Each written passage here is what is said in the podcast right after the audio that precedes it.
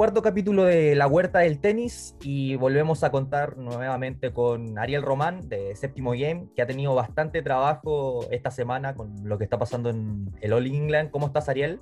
Muy bien, Rodrigo. Eh, aquí un poquito ya descansando, aprovechando ya lo que es el, el Middle Sunday de Wimbledon, donde no hay, no hay acción, las canchas descansan, los tenistas tanto que jugaron en tercera ronda viernes y sábado, se preparan para el, lunes loco que, llaman en, Londres, porque se viene una jornada con 16 partidos de octavos de final entre damas y varones. Así es, y en cuanto a los 16 caballeros que van, van quedando en el cuadro, hay, si tomamos como las cabezas de serie, hay uno que vendría siendo eh, Chapovalov Bautista, Urkach con Medvedev, y hoy era Alessim con Esverev, si mal no recuerdo, los, tres partidos que, en, el papel se tendrían que haber dado en cuanto al, sorteo del cuadro, exactamente. Pero vamos eh, paso a paso.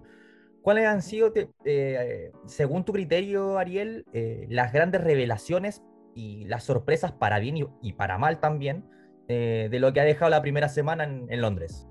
Partamos con las, con las decepciones del, del cuadro porque todos ya vimos que el día, el día lunes que Stefano Tsitsipas se despidió tempranito en la primera ronda contra, contra el señor Francis Tiafo en, set corridos más encima, contra un jugador que, con Tiafo que, no, uno no lo tenía mucho en pasto, y pero el, el, slice que tiene lo, lo, ocupó a la perfección y, le quitó mucho ritmo al, griego. Y, y, la verdad es que sorprende muchísimo el, el, marcador, más que nada, porque Tiafo quizás podría haberle ganado, haber tenido una posibilidad de ganarle eh, si Tsitsipas hubiera estado, no hubiera venido cansado y sin preparación para, para Wimbledon y, no solo eso, sino que después le ganó a un jugador que también lo teníamos ahí siendo bastante peligroso en la superficie como, como Bacek Postvisit. Pero se encontró con un, con un Karen Hayanov que acá en Wimbledon revivió un poquito en comparación a la temporada que estaba haciendo y, y lo tenemos en, los octavos de final. Y otro jugador que a mí me, sorprendió muchísimo es, eh, para bien, eh, Sebastián Corda en, esa parte alta del, cuadro. Porque eh, no solo le sorprendió a Alex de Miñaur en, la primera ronda, jugando muy buen tenis ante un jugador que, venía de ganar Eastbourne, sino que también eh, no le pesó llegar a, a, Center Court el, el, día viernes contra, contra el número uno local, Daniel Evans. Entonces, Em, es un chico que con menos de 21 años ya hizo octavos de final en Roland Garros y en Wimbledon. Entonces, eh, en esas dos superficies que son prácticamente opuestas, em, lo tenemos ahí siendo protagonista, siendo muy joven y, seguramente va a ser un, chico que ya cuando no, estén el, no esté el Big Three, no esté Murray, no esté Babrinka, eh, va a dar muchísimo que hablar. También, por ejemplo, está Marton Fuxovic, que bajó muy bien a Yannick Sinner en, primera ronda y que él tiene esa experiencia, si bien el circuito junior es completamente opuesto a lo que viene siendo lo profesional, pero él fue campeón en Londres y se tiene que encontrar ahora con Andrei Rublev, que, que creo que es dentro de los partidos que han jugado últimamente, es la, la zona donde más puede tener chances el húngaro, dado que en el ATP 500 eh, el ruso es prácticamente imbatible. Sí, sí, el, eh, viendo, viendo cómo, cómo, viene, cómo, cómo, está jugando Fuxovic, que le ganó muy bien a, a Schwartzman en, tercera ronda, eh, tiene el potencial para, para ganarle a, Rublev. Si no me equivoco, ya, ya le ganó, bueno, en Arcilla, en una Copa Davis hace ya bastantes años, en Budapest, a cinco sets, y, y acá en, Wimbledon tiene una chance no solo por el, por, el, por el juego de ambos jugadores, porque el revés plano que tiene Fuxovic hace mucho daño, las pelotas bajas a veces no le acomodan tanto a, a Rublev, que también viene haciendo un buen torneo. Pero de los partidos entre sembrados y, no sembrados del cuadro, eh, que tenemos ahí a Hayanov con Korda, eh, con, con Rublev y Berretini con Ivashka, esos son los únicos partidos que no tienen aún sembrado en, octavos de final. El partido de Fuxovic con, con Rublev a, priori se ve como el más parejo. Sí. Eh, el, más parejo. Sin embargo, el, el contra Korda es eh, es el más impredecible cómo vienen jugando ambos jugadores. Entonces, eh, siento que Fuxovic tiene una, muy bonita oportunidad para hacer cuartos de final, considerando que también en Wimbledon eh, es, un torneo donde las sorpresas pasan cada año. O sea, puedes ver a un sembrado como Tsitsipas caer en la primera ronda y un jugador o un jugador que no sea cabeza de serie, como por ejemplo lo fue Guido Pela en 2019, eh, sorprender a muchos jugadores que son entre comillas especialistas en la superficie y, llegar bastante lejos. Entonces eh, yo le doy una, una chance a, Fuxovic y yo creo que en, esta ocasión sí va a querer enfrentarse a Andrei Rublev en comparación con, con esa gira por, por Medio Oriente donde se lo topaba cada vez que, veía el cuadro. Exactamente. De hecho, Fuxovic con Korda y Ivashka son los únicos, como decías tú, que no son preclasificados. Pero de Ivashka a mí me sorprenden a medias, digamos, porque dentro de lo que era el cuadro cuando aparece el sorteo, eh, el bielorruso, yo por ejemplo, si me, me, atrevía a jugármela, lo ponía perfectamente en tercera ronda, que fue donde se enfrentó con Thompson. Thompson le gana a Ruth, que tampoco me parece tan sorpresa en Londres, porque Ruth mm, todavía es una incógnita jugando en pasto. Eh, pero sí me sorprendió de que Ivashka le ganara tan fácil a Thompson en, tercera ronda para meterse en, octavos de final. Y eso quiere decir también que está jugando muy, muy bien, está muy sólido.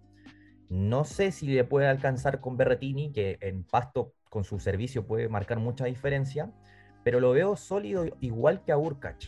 Claro, eh, Ivashka tampoco me sorprende mucho porque venía con muchísimos partidos en, el cuerpo en pasto. Eh, fue, pasó la cual en Halle, pasó la cual en, en Eastbourne y fue en, en Halle fue muy pero muy competitivo contra, contra Federer. 7-6 ¿no? Sí, sí, y por momentos Federer se vio bueno, bueno, que tampoco tenía mucha práctica en la superficie, pero se vio bastante complicado en, en momentos contra, contra Ivashka y le costó, le costó descifrar el saque al, bielorruso. Y mm, también, bueno, obviamente me sorprendió bastante eh, que le ganara en sets corridos a, Thompson. Yo sentía que, que, Jordan podría haberle hecho un poco más de más de pelea, en quizás haberle sacado un, set o haber sido a cinco sets. Pero eh, Kirgios el otro día contaba que, que se formó jugando con, junto con Thompson eh, desde muy pequeño. Y contaba que entre los jugadores australianos que se suponía que se les tiene que dar bien el pasto, eh, Thompson era el, menos como el menos apto para jugar en, pasto porque él prefería las superficies las superficies más duras con bote más alto. Y pero ahí él se vio sorprendido, incluso se vio sorprendido de que Thompson llegara a la, tercera ronda. Pero, pero sí, o sea, eh, Thompson también es un chico, un chico que también es muy guerrero, como tipo Milman, que, que, es como de la escuela de Leighton Hewitt que te pelea todo. Pero Ivashka jugó un muy buen partido. Pero ahora contra, contra Berretini, eh, Berretini es, es amplio favorito. Viene sacando muy bien. De hecho, si no me equivoco, Berretini tiene el servicio más rápido del torneo. Saca, eh, saca muy muy fuerte Berretini cuando, está en la zona. Sí, sí, sí. Sí. Tiene el, servicio más rápido del torneo. Eh, te mete una cantidad de, winners eh, impresionante. Y es más, Berretini es el líder en aces en lo que va del torneo. Con, 60 en total. Y junto con, con Bublik, que que se despidió en esta, en esta ronda. Y también tiene el saque más rápido del, torneo con 139 millas por hora. Una locura. es, una, es una locura. Incluso más fuerte que jugadores que uno los tiene como sacadores, como por ejemplo John Isner, Kevin Anderson, eh, el propio Sasha Zverev o Marin Chilich. Y Opelka no aparece en, el listado de los 20 saques más rápidos y lo que, eso es lo que más, eh, lo que más sorprende. Quizás eh, tiene que ver con lo que dijo Kirios, en que, mm. que, le parecían que eran prácticamente canchas lentas y, quizás puede ser una explicación al hecho de la temprana eliminación de Isner contra Nishioka, que a mí me pareció insólito cuando me enteré, eh, porque uno en pasto va a pensar que, no sé, Nishioka cuántos centímetros menos, Isner que debiese prevalecer con su saque. Claro, son casi 40 centímetros de diferencia. Es impresionante. Es, una Opelka con Kepfer, Kepfer ganó muy tranquilo ese partido. Y, o sea, te das, te das, cuenta que ningún sacador pudo prevalecer más allá de lo que viene siendo Berretini, que Berretini tiene muchos más recursos, por ejemplo, en cuanto a un, a un slice que si bien muchas veces muy flotado y lo tiene que mejorar, pero cuando te agarra a palos desde el drive es muy, muy peligroso. Y, tiene una buena llave ahí contra Sverev o Oyer Aliassime, que no sé si llegaba el canadiense a octavos si es que Kyrgios no tenía ese problema abdominal. Eh, sí, bueno, lamentablemente ahí el, amigo Nick eh, quedó a, muy mal traer después de haber jugado varios días consecutivos. Lo vimos jugar eh, martes contra Humbert, se suspendió el partido, jugó miércoles, después jugó el día jueves en la segunda ronda contra Gianluca Mayer. Y ayer jugó partidazo con, con, Venus Williams el día viernes. En, en, en, doble jugaron un muy buen partido, muy entretenido. Y, eso, esto le pasó la cuenta, porque recordemos que Nick viene sin actividad desde el Australian Open, eh, viene cargando, venía cargando una lesión en el cuello que lo dejó fuera de, la gira de pasto, iba a jugar, si no me equivoco, Stuttgart, eh, Queens o Halle y, Mallorca. Entonces, eso yo creo que le, pasó la cuenta a Kirios, que, que si no, no pasaba, si no si estaba ahí al, eh, al 100 era favorito para derrotar a, Félix y, se le vio en el primer set que Kyrgios lo ganó tranquilo. Muy cómodo. Y Auger Aliasim eh, entró en la trampa también de, Nick, porque cuando, se atrapa y busca los winners y ganarle palo por palo, muchas veces falla. Fue lo que le pasó también con Garín en Monte Carlo. Eh, bueno, y es em, una sorpresa también ver a Félix Oyer Aliasim en, en los eh, octavos de final, dado que su principal debilidad en el juego es, el juego de red. Uno lo ve fallar muchas boleas que a veces son sencillas o tiros que se ven muy altos y que son es llegar y ponerla en juego y el tipo la manda larga o, se le queda la red.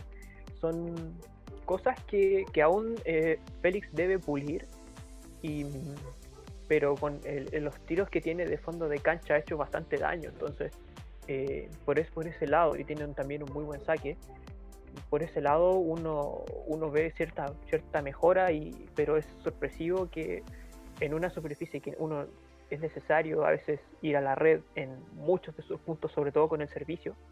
Em, ver, ver, a Félix Oyer Alessim, que quizás es de los top 20, es el que menos juega en la red, eh, en, en, la ronda 16 en, el Grand Slam de Pasto. Sí, para él va a ser muy importante porque necesitaba también esas sensaciones. Se había quedado a la puerta en, Stuttgart, se quedó también en la puerta de, la otra final en Halle y necesitaba dar como ese golpe de decir, bueno, soy el decimosexto cabeza de serie, tengo que mínimo llegar a, a la ronda de 16. Está el caso también de Uber Gurkach, que lo tocamos un poquito hace unos minutos, y el de Karen Hayanov también, que es como que Wimbledon les dio una segunda oportunidad en, esta etapa de, la temporada, porque ninguno de los dos venía bien.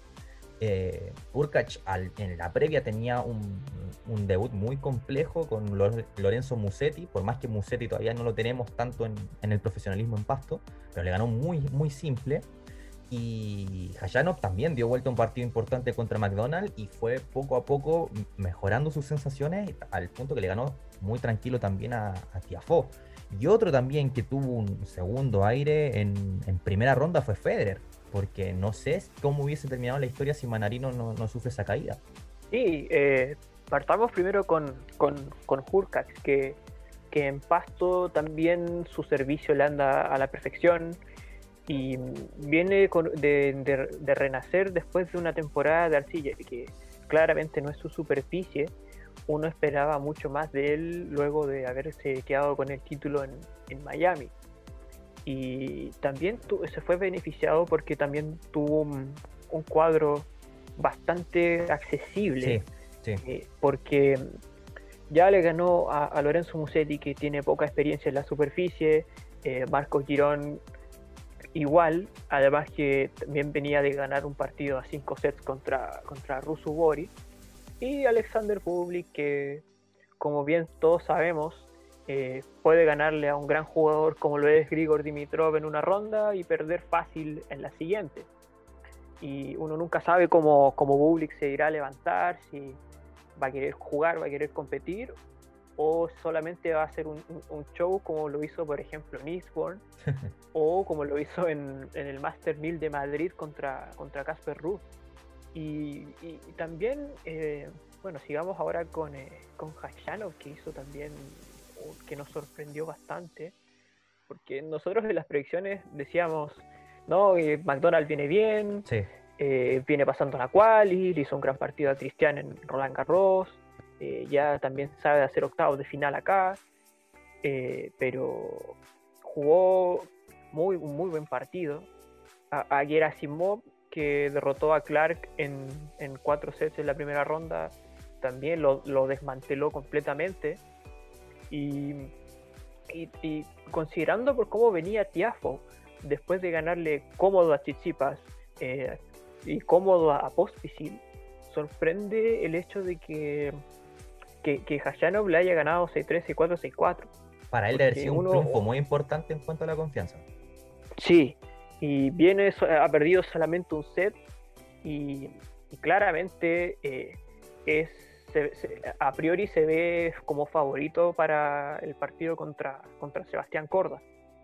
Y finalmente, para hablar de Federer, eh, eh, si no hubiera sido porque el amigo Giorgio Jackson se, cayó ahí en, a finales del cuarto set, eh, puede que haya pasado alguna una sorpresa mayúscula, porque a Federer prácticamente lo salvó la lesión de Manarino, porque en el, en el tercer set el francés había jugado muy, muy bien y aguantó muy bien en el tiebreak del segundo, pero eh, quizá el Federer apretó un poquito el, pie del acelerador en el cuarto, pero no, a veces no, en momentos no parecía ser el Federer de antaño, que uno, como lo decíamos la semana pasada, que podía ganar eh, partidos solamente con poner su nombre en el marcador. Claro. ¿no? Que eh, en, por momentos Federer parecía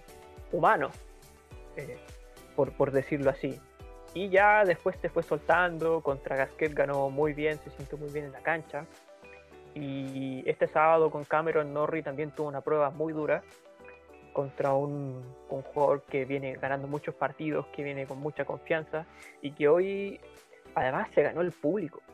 No sé si te diste cuenta en el, a finales del tercer set cuando estaba el partido estaba muy parejo. Eh, el, eh, Norrie ganaba puntos y Central Court explotaba, la gente se paraba solamente a apoyar a, Cameron. Y después de ganar el, tercer set, el público estaba prácticamente eh, a favor de Norris. Casi nivel Andy Murray. Casi nivel tipo Andy Murray o tipo Tim Henman. También que era, que era el, ídolo de antaño de los británicos eh, a finales de los 90, a principios de los 2000. Y y claro, entonces uno, uno anticipaba un partido complicado para Federer, eh, pero lo sacó adelante, lo sacó adelante muy bien. Y eso se nota, se notó también en la celebración de, de Roger. Un desahogo. Fue un, un, desahogo, pero total, de haber podido sentirse muy bien dentro de la cancha, eh, haber tenido una prueba dura y, y, y, en, en, contraste con, con, Manarino, donde lo salvó el, el retiro, eh, hoy lo ganó con, con su tenis. Y eso, eh, a eso a Federer lo hace sentir más que, más que validado.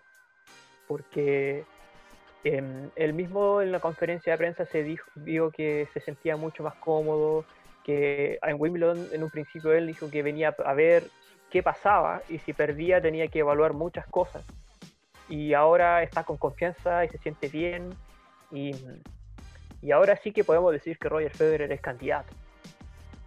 ¿Lo pones como candidato?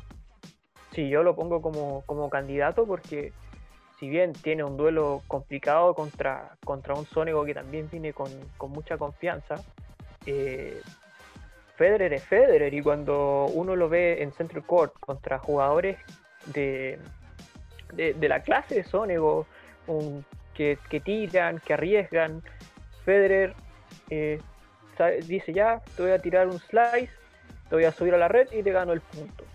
Y, y, se da eso durante casi todos estos partidos. Y, y ahora con, cuando llega la segunda semana, a veces Federer eh, saca ya toda su clase y toda su, su elegancia con su, elegante tenis y con su, con su impecable juego de pies y, y te desmantela completamente.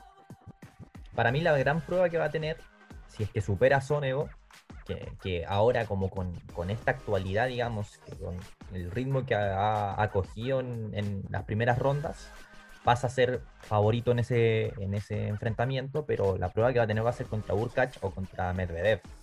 Y ahí vamos a ver si, si está eh, efectivamente como para poder pensar en un campeonato histórico. De todas formas, si yo creo que le preguntábamos antes de, del torneo a Federer que llegaba a cuartos de final, yo creo que igual lo hubiese firmado. Por más que quiera ganar el, Grand Slam 21 y todo, que sabe que ya las chances de ganarlo no van a ser como antes. Pero meter un cuarto de final no me parece nada malo, teniendo en cuenta también cómo llegó a Wimbledon, porque en Halle su imagen fue bastante preocupante contra Félix Oyer Aliassime. Sí, uno lo, uno lo vio con muchas dudas porque eh, este fue muy, muy agotado de, de Roland Garros porque ya en el, en el, partido contra Dominique Kepfer en, París fue extenuante. En el, tercer, en el tercer set ya a veces uno lo veía y le pesaban las piernas, eh, no podía apoyarse bien. Y el retiro fue más que nada una, una precaución y además que eh, exponerse a, a, a, correr, a ponerse a correr contra Berretini es, era, era, un, era preocupante y mm, por el punto por el punto de vista físico de Roger que ya tiene que cuidarse y elegir los torneos los rivales em, de manera con, con, con, pinzas y ahora el, el, rival que salga entre Urkach y, y, Medvedev va a ser algo parecido porque Medvedev te va a, a resistir a contragolpear te va a hacer correr y y, Roger va a tener que, sacar todo, lo, todo su, su, arsenal de tiros y todas sus variantes que tiene para derrotar un, un, duro rival que, por ejemplo, Medvedev hoy, bueno, fue bastante ayudado por Marin Cilic, pero terminó jugando el cuarto y quinto set tranquilo. Sobrado, sí, sí, sí. Sobrado, tranquilo. Y, y un Urcax que que viene con muchísima confianza y que cuando anda encendido con el primer saque te puede pasar por encima. De hecho, eh, Urkach, em, viéndolo aquí en el sitio de estadísticas de Wimbledon, tiene el quinto lugar en efectividad con el primer servicio, con un 84%. Es muchísimo. Entonces, es, es, es demasiado y con 127 puntos ganados de 152, que para jugar apenas 9 sets es una locura. Y, y el, tipo sabe la red, eh, sabe cuándo subir, sabe cuándo atacar. Y, Medvedev también va a tener una dura prueba porque si bien es un gran devolvedor, eh, no, va a tener eh, las mismas licencias que tuvo contra, contra Marin Cilic que, que prácticamente desapareció especialmente en el, entre el cuarto y el quinto set. Se le acabó la benzina. Esa fue como la sensación que, me dio. Sí, pero fue, fue, fue decepcionante porque eh, uno lo veía con el partido controlado después del, después del segundo set. No sé si te, no sé si te dejó esa, misma sensación. Sí, y de hecho el ruso estaba súper incómodo también, porque no encontraba la vuelta. Aparte, el segundo set también se le escapó relativamente fácil, digamos, con, un score más o menos ahí, eh, no, tan apretado como el, el primero. Y como en un momento, pensando también en que yo lo veo como potencial finalista por el cuadro que tiene, me preocupó en, cómo porque mm. estaba súper, súper incómodo en la cancha y Chilich era el que estaba mandando los puntos. No, no le, y parecía que no le encontraba la vuelta al saque de, de, Chilich. Porque también, bueno, eh, uno que lo ha visto tantas veces a Marín Chilich, eh, le cuesta, a uno cuesta muchísimo adivinarle dónde, dónde saca. No sé si te deja esa sensación del servicio. Sí, tiene muchas variantes y la, sabe elegir. Sí. Sí, porque a veces te tiene. Eh, uno está, por ejemplo, ya 0.40 con el saque de Chilich y te tira tres, un saque para afuera, uno a la T y el otro con kick para afuera y, y listo. 40 iguales y te mete dos y y te gana el juego. Tal cual. Entonces, es, esas, esas variantes que tiene Marín Chilich a veces lo hacen un jugador peligrosísimo y también que venía, venía también, venía muy bien. O sea, venía de ganar Stuttgart, venía 9-1 en pasto esta, temporada. Entonces, era un rival de peligro para Medvedev, pero terminó jugando tranquilo. Fue como ver como a Medvedev ahí en, en el US Open cuando le ganó a, si no me equivoco, a Dominic Kepler en octavos de final el 2019 cuando salió ahí con su, con su bailecito. Sí. Así, esa sensación me dejó, me dejó Danil en, al final del partido. Antes del, cierre, que vamos a dejar el partido que más nos importa a nosotros de, los octavos de final, te quiero pedir como un, párrafo muy, muy cortito de Denis Chapovalov contra Roberto Bautista Wood, que en el papel por ranking también pasa a ser un, muy, muy eh, duelo eh, de octavos de final, muy atractivo. Sí, sí.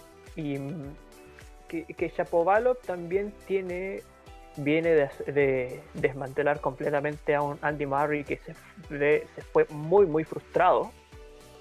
Muy frustrado en la conferencia de prensa. Eh, dijo que tenía que evaluar un montón de aspectos de su juego, que eh, fue bastante autocrítico con, con, su participación en general que y metió tercera. sí, y se metió tercera. Dijo que contra Basilashvili no era inaceptable que hubiera perdido ese tercer set, que era inaceptable que haberse dejado, no dejado perder, pero haber perdido eh, dos sets contra Ote. Y, y, que dijo que tenía que evaluar muchas cosas ahora después de salir de la burbuja porque para él ahora sé que se vienen los Juegos Olímpicos y se viene la temporada de, canchas rápidas, no, y no, no se fue con las mejores sensaciones de Wimbledon. Y eso, em, eso como que dejó como un, como un lado sombrío eh, después de, esa, de esa conferencia de prensa. Pero hablando de, de Shapovalov, que viene con esa práctica de enfrentar a un jugador de características entre comillas similares, porque tanto Marri como Bautista son jugadores contragolpeadores. Sí. Y, viene con esa práctica de, eh, de ganarle a un jugador que de, ese estilo y que tiene un, pedigrí en Wimbledon eh, eh, impresionante. Y ahora contra un Bautista Bus que también viene haciendo un muy buen tenis y que llegaba a octavos de final también lo firmaba. Claro, sí, sí. Después de, la decepción que le generó Roland Garros también. Exacto, exacto. Y uno también ve el, camino de, Bautista Wood, que con la excepción del partido contra, contra Kepfer, sufrió bastante. Con Kekmanovic y con Milman eran, eran partidos de cuidado. Sí, sí, porque eh, contra Milman ya era, era, era posible que, lo podría, podría pasar sufriendo, que le costó mucho cerrar el partido, pero a, Kekmanovic lo tuvo dos sets a cero arriba y el, pupilo ahí de, David Nalbandian le igualó, le, igualó a dos sets iguales y el, partido fue bastante parejo al, final y terminó jugando tres horas y media cuando pudo haber jugado una hora y media o una hora con 45 minutos. Sí. Sí. Pero ya en la segunda semana, con dos días de descanso después de haber jugado el día viernes, eh, va a llegar fresco y va a llegar a, obviamente, a intentar devolver todos los tiros que tire un, un Chapovalo que, que viene con muchísima confianza después de haberle ganado fácil a, Murray. Pero, pero hay que ver em, bien eh, eh, cómo se levanta Chapovalo, porque recordemos que también eh, uno lo veía ahí llegando bastante lejos en, el US Open del 2019 y llegó a esta ronda y decepcionó. Entonces, eh, hay que ver eh, si Shapovalov llega a competir, va a ser un partidazo. Y dejamos para el final, ya en el cierre, el partido que más nos importa a nosotros los chilenos, que es Novak Djokovic contra Cristian Garín que yo ya siento que cumplió Gago. No, no tenía un, cuadro bastante complejo.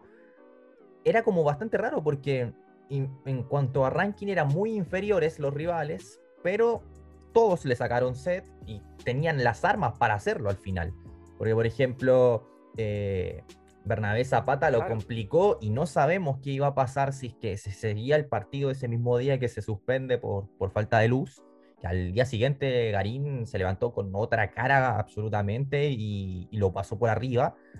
Con Polmans podría haber sido distinto también, pero hubo dos sets que fueron a tiebreak, que fue muy parejo, y con Pedro Martínez lo mismo, o sea, estaba, eh, de los tres partidos fue el que más, en más control estuvo, pero también se termina complicando Garín y después lo termina ganando en, en el cuarto.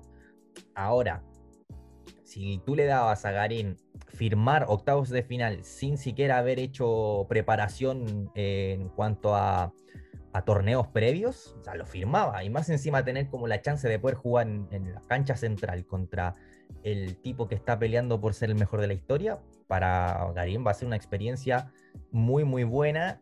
Vamos a ver cómo la canaliza también, porque si se lo comen los nervios puede ser un resultado muy, muy adverso. Va a depender muchísimo de cómo, cómo se sienta Garín en la cancha porque le ha tocado jugar contra jugadores como Babrinka, como Medvedev, en, en Roland Garros y ha sido completamente apabullado. Sí. Y contra, contra Djokovic en la ATP Cup compitió eh, eh, al fin, el final del primer set y la mitad del segundo set y después eh, Novak despertó y le pasó por encima. Le ganó como en 15 minutos, si es que. Sí, sí, o sea, Christian creo que estaba 3-1. 3-1, sí. En el, en, el, segundo set. En el segundo. Y, y, tranquilo. Sí. Y tranquilo, jugando, jugando muy, muy bien. Y al, al cambio de lado, después 3-2 y Djokovic, ya, hola, soy Novak Djokovic y juego así. Y 10 minutos estaba 6-3.